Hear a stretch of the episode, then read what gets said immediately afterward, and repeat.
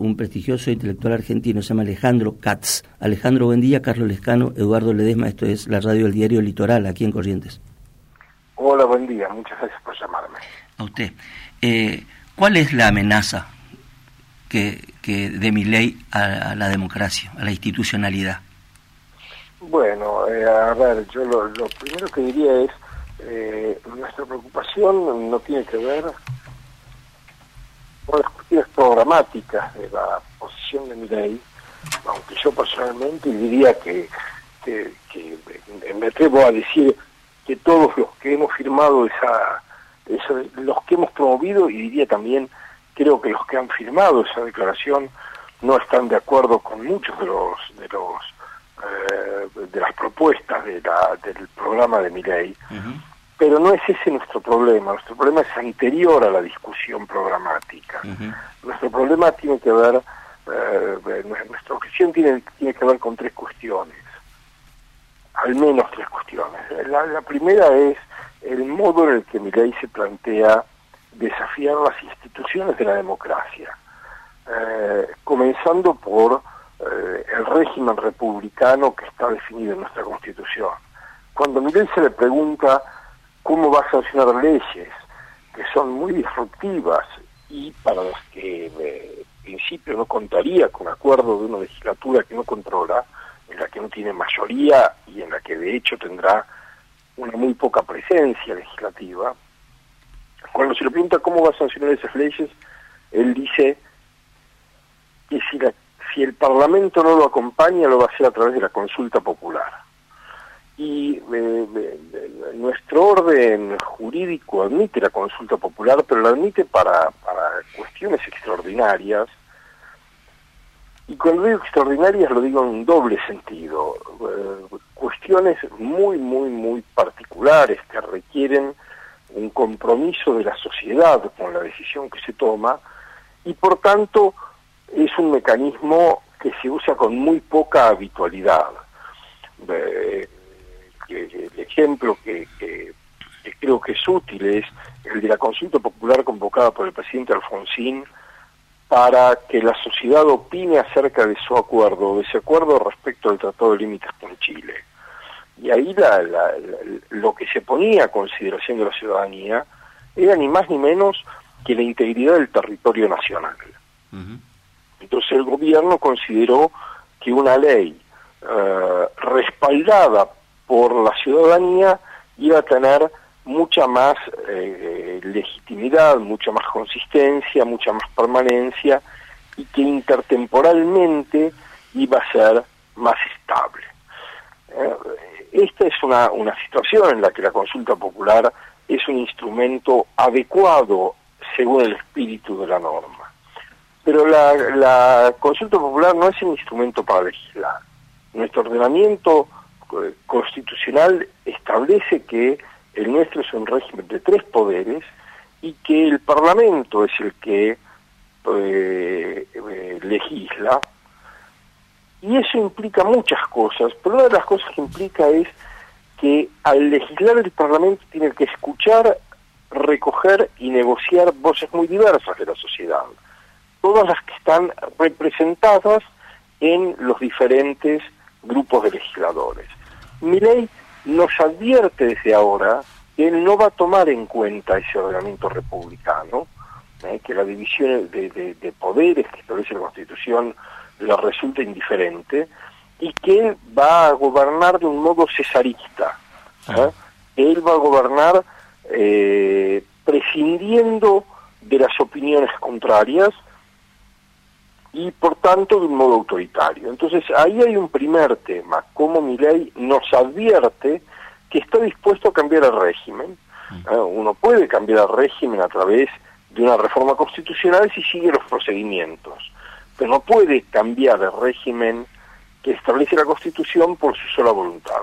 Y ley nos advierte que lo va a hacer, no, es que estamos formulando una hipótesis nosotros al respecto. Eh, una segunda dimensión de las amenazas constitucionales, de las amenazas democráticas que vemos en, en mi ley, tiene que ver ya no con las instituciones, sino con la cultura de la democracia. La democracia no es un procedimiento de selección de gobernantes a través de la regla de la mayoría. Eh, las elecciones son un requisito para la existencia de la democracia. Sin elecciones libres no hay democracia. La democracia empieza después de la elección de los gobernantes y supone una forma de vida en común, una forma de vida política en común.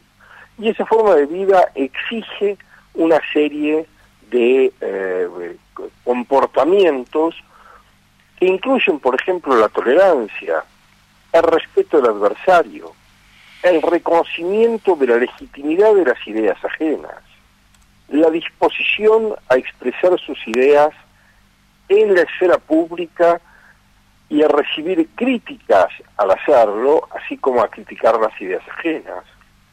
Eh, hay una serie de eh, normas de conducta que incluyen la autocontención, que incluyen el respeto y que excluyen, por ejemplo, la ofensa sistemática de los eh, adversarios políticos, la injuria, la calumnia.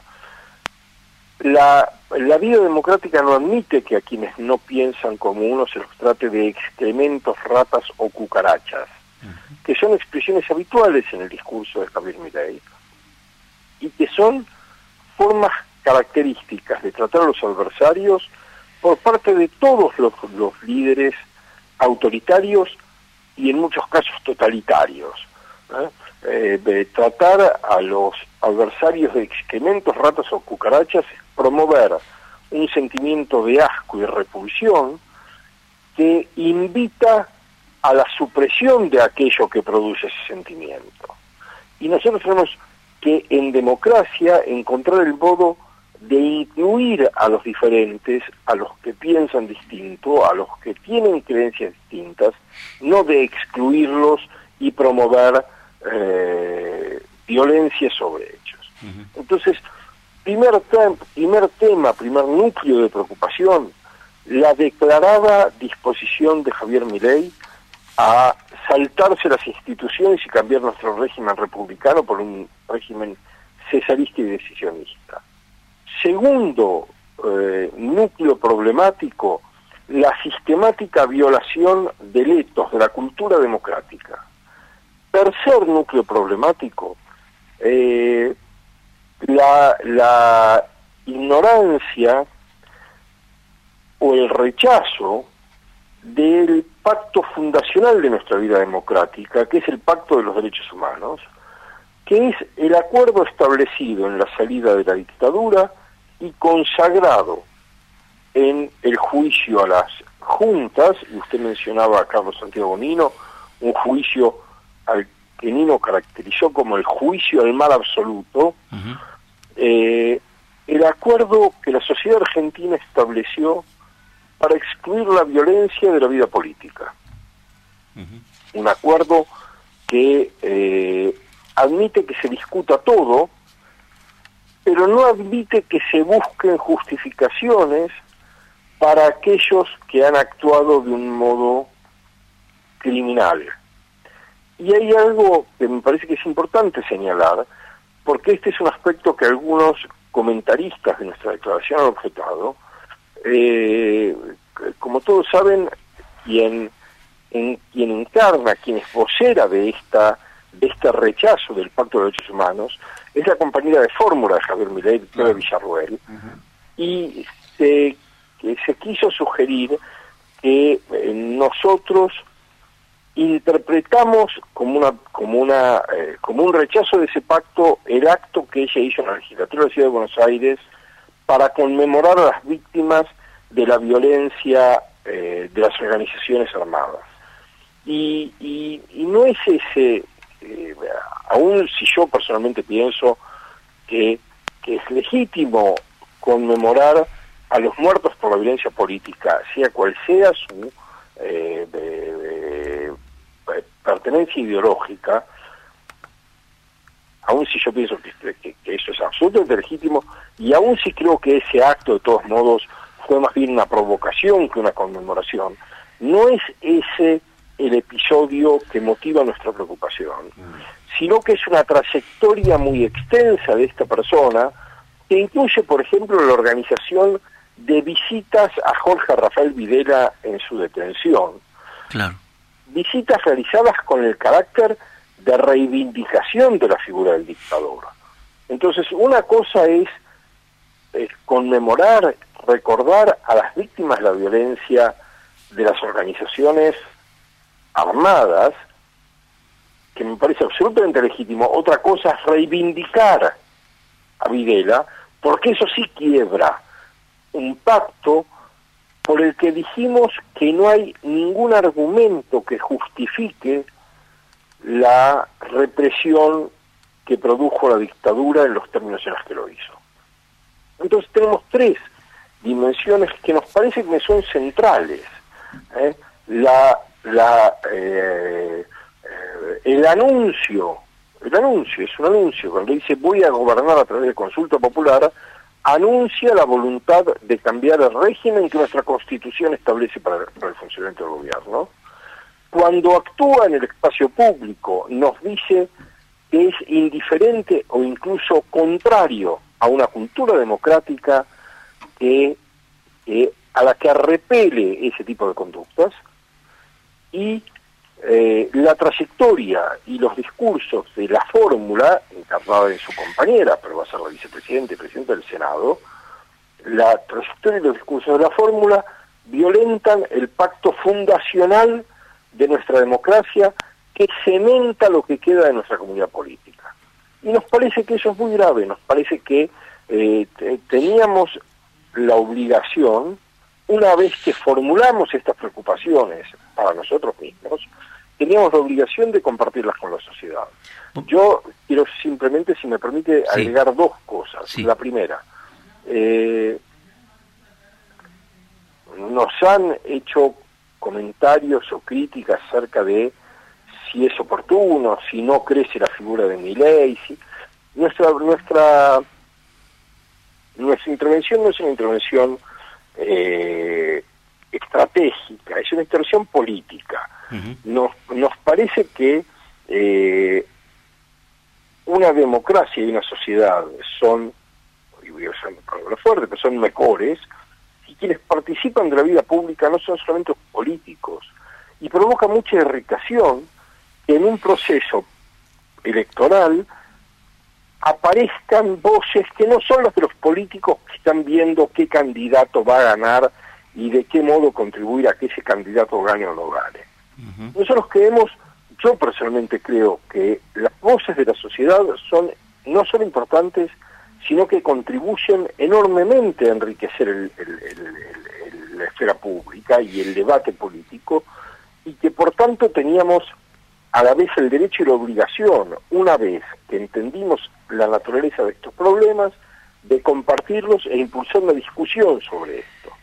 Lo segundo es, se nos ha objetado una voluntad de censurar o cancelar a Javier Milei, lo cual es absolutamente falso. Absolutamente falso quiere decir, nosotros no hemos ido a la justicia a solicitar que sea impugnada su presencia en el proceso electoral, no hemos pedido una junta médica que certificara su incapacidad para ejercer la magistratura por su inestabilidad emocional, no hemos hecho ninguna de las cosas que se pueden hacer para tratar de sabotear la presencia de alguien en la escena política. Estamos discutiendo, y esto es, es eh, no solo legítimo, sino incuestionable, estamos discutiendo la eh, eh, naturaleza política de la propuesta de Javier Milei, sin de ningún modo tratar de impedir él participe del, del, juego electoral. Por supuesto. Yo, yo diría que eh, todo podemos eh, ponerlo bajo el paraguas de, de, la idea de república, ¿no es cierto? Que tanto en el plano institucional, tanto en el plano cultural, tanto en el plano de los de los de, los derechos humanos como como pacto fundacional de una nación que están contenidos además en una norma que es la Constitución, ¿no es cierto? El problema con, eh, con los grupos este, como como los encarna mi ley, es que eh, toman estas herramientas que da la democracia y la república para llegar al poder y luego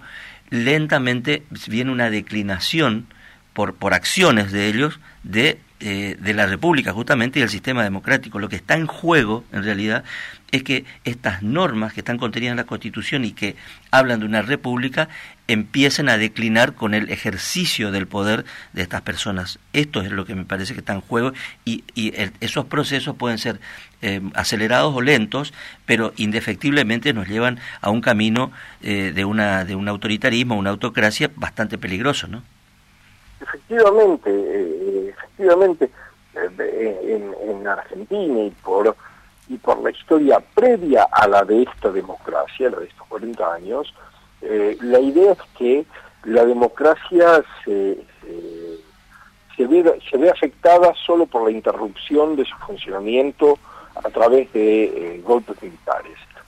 Pero la historia presente, y no solo presente, muestra que la mayor parte de las veces la democracia es dañada desde adentro de sí misma por quienes llegan al poder a través de la regla democrática. Eh, eh, por supuesto, como este es un proceso que hoy se está viendo muy extendidamente, al menos en Occidente, hay una gran cantidad de bibliografía sobre este tema. Pero, pero, pero no es un fenómeno nuevo. Quiero decir, este es el modo en el que el nacionalsocialismo tomó el gobierno en Alemania. No fue a través de un golpe de Estado, fue a través de elecciones. No estoy diciendo que mi ley sea como el nacionalismo, estoy describiendo cómo el proceso democrático permite que la democracia sea destruida desde su interior por líderes que llegan a través de elecciones libres. En, una geografía y una época más próxima, lo hemos visto con Trump en los Estados Unidos, lo hemos visto con Bolsonaro en Brasil, se ve permanentemente con Orban en Hungría, con eh, el gobierno polaco que hace otro tanto, con eh, etcétera. Entonces, eh, sí, como usted dice, eh, la, la, democracia, bueno, es lo que ha ocurrido con, Venezuela, ¿no? Quiero decir, Chávez llegó al, al gobierno en elecciones libres y ganó este, una, una, gran cantidad de elecciones sin eh, excluir a la oposición y la deriva al autoritarismo se fue produciendo desde adentro de, la democracia misma. Claro. Ahora, Alejandro, eh, ¿cuánto cree usted que hay de genuino en la postura de, de, de Milei y cuánto hay de transgresión en, esta, en, e, en esto que usted está diciendo y que me parece que es central, ¿no? Porque justo también se da toda esta, esta puesta, podríamos decir una puesta en escena por el momento, ¿no? Con la gravedad que implica estar hablando de cuestiones que creíamos pasadas, muy, muy propias de, la dictadura, justo también en, cuando estamos celebrando o, queremos que sea una celebración este, los 40 años de democracia, ¿no? Mire, eh, es una buena pregunta para la que yo no tengo una respuesta, pero me atrevería a decir que eh, toda la política es una escenificación. Uno nunca sabe en qué medida el dirigente piensa exactamente lo que dice, cuando hay un teatro de la política. Eh, ir a indagar cuánto hay de coincidencia entre el actor y su personaje es muy difícil, pero lo que nos importa es lo que hace el personaje, no lo que no lo que piensa el actor. Ahora, de todos modos, si, si eh, yo tengo que construir una hipótesis, diría que Javier Milei es eso, porque creo que eso es producto, y voy a decirlo, es una hipótesis arriesgada, pero creo que hay no solo un rasgo ideológico, sino un rasgo eh, psicológico en su funcionamiento. Eh, creo que él es lo que hace y además creo que en la medida en que el modo en el que alguien actúa resulta exitoso, el actor empieza a confundirse con su personaje y hay un momento en el que se vuelve imposible separarse a él mismo le resulta imposible separarse del personaje que construye. Ahora, Por tanto, este, cuánto hay de verdadero no lo sé, pero lo que nos importa es lo que nos lo que nos muestra eh, y yo creo que eso es, es, muy peligroso. Claro.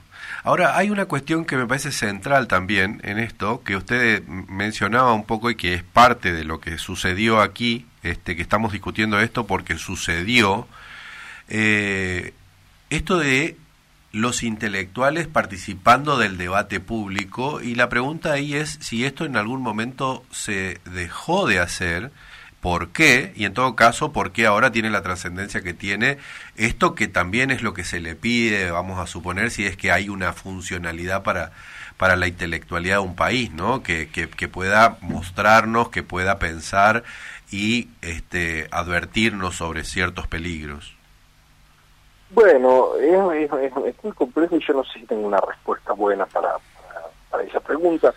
Eh, el rol de los intelectuales ha sido muy controversial este, y ha estado puesto en cuestión por, por muchos actores de la vida pública, porque se les o se nos atribuye este, una pretensión de superioridad moral, de neutralidad este, desapasionada, de rasgos de, carácter que mezclan el conocimiento experto, la soberbia y, etcétera. Eh, es, es, sin duda un, rol difícil. ¿Qué es un intelectual? Yo no, no tengo una definición precisa, diría. Es alguien que de algún modo entrena ciertos instrumentos para la lectura de la realidad común y para la, la interpretación e intervención discursiva sobre esa realidad. Eh, alguien que se, se de algún modo especializa en mirar el mundo que lo rodea, en construir interpretaciones y compartirlas. Eh, eso no es un lenguaje experto, el lenguaje experto es el del sociólogo, el del cientista político, el del economista, el del historiador, que tiene una especificidad para construir conocimiento, para validar ese conocimiento entre sus pares y que no necesariamente participa de la esfera pública.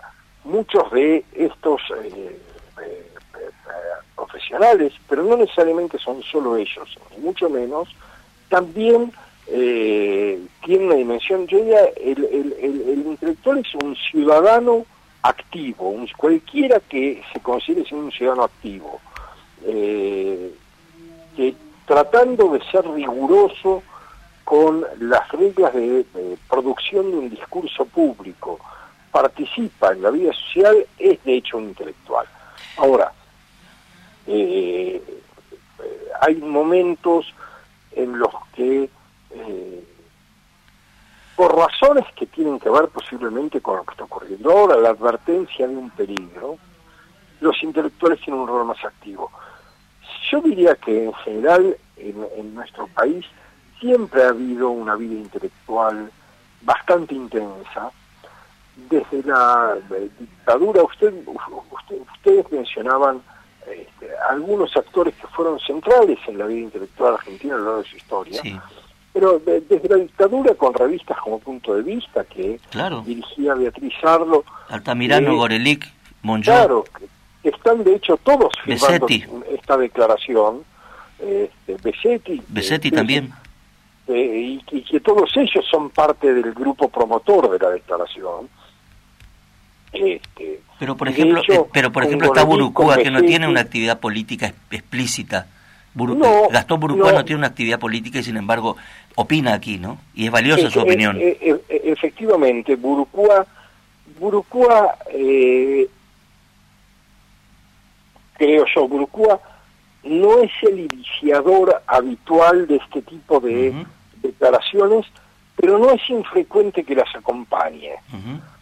Porque Burucúa, que es un, para, para, quien no lo conozca, Burucúa es uno de los grandes historiadores de nuestro país, no solo un historiador, es uno de los grandes eruditos de nuestro país, es una figura de un, de un volumen este, internacional Incuestionable, es un hombre de renacimiento, Burucúa, por su sabiduría, por su conocimiento, por su...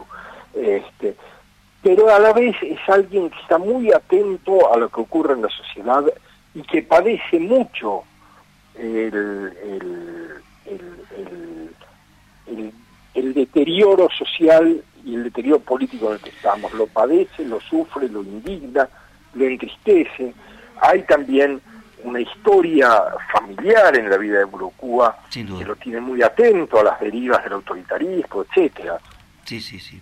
Este, entonces, digo, desde, desde, desde aquel punto de vista, la ciudad futura, eh, eh, dirigían eh, Aricó y Portantiero y Jorge Tula. Controversia. Controversia, crisis. que se editaba en México este, durante el exilio de, muchos de ellos allí, crisis antes De, la dictadura, este, etcétera. Bueno, el eh, contorno con los hermanos Viña. Por supuesto, pero yo estaba, estaba pensando un poco más hacia aquí. Sí, sí. Y, y, entonces ahí teníamos el Club de Cultura Socialista en los años de Alfonsín, que contribuía a discutir, a participar en la vida pública, pero también a incidir sobre el gobierno. Eh, y, el, grupo este, de, la revista Unidos, que en el peronismo también trataba de estimular la renovación y la eh, creación de un peronismo más republicano e incluso que tiene alguna medida hasta liberal que, que, hacía Mario Weinfeld y de que salió el grupo de Chacho Álvarez, etcétera este, y, después del kirchnerismo ahí hubo una situación un poco más compleja, porque muchos intelectuales se fascinaron con el kirchnerismo. Eh, eso provocó eh, muchos quiebres en la sociedad intelectual de la Argentina, digamos. Este, muchos de esos intelectuales se eh, vincularon con carta abierta, que en mi opinión dejó de cumplir el rol de, de grupo de intelectuales en la medida en que el intelectual siempre tiene que tener una, relación crítica con el poder. Por supuesto, se me puede rebatir que Portantiero eh, estaba muy cerca de Alfonsín y de hecho escribía sus discursos de Ípola, etcétera, claro, hacían lo que se conoció como el grupo Esmeralda, que hizo el famoso discurso de Parque Norte, etcétera. Pero, pero, pero nunca fueron intelectuales orgánicos del gobierno y nunca hicieron lo que yo creo que hacía Carta Abierta, que era mirar las decisiones del gobierno y construir un discurso que las justificara. ¿eh? este, eh, eh, Portantiero, de Ípola, Aricó, bueno, Aricó murió tempranamente, este, etcétera. Bueno, Aricó era el fundador de Pasado y Presente, ¿no? Claro, él era el fundador de Pasado y Presente en Córdoba en los años 50 junto con Portantiero, y allí también estuvo Héctor Schmuckler.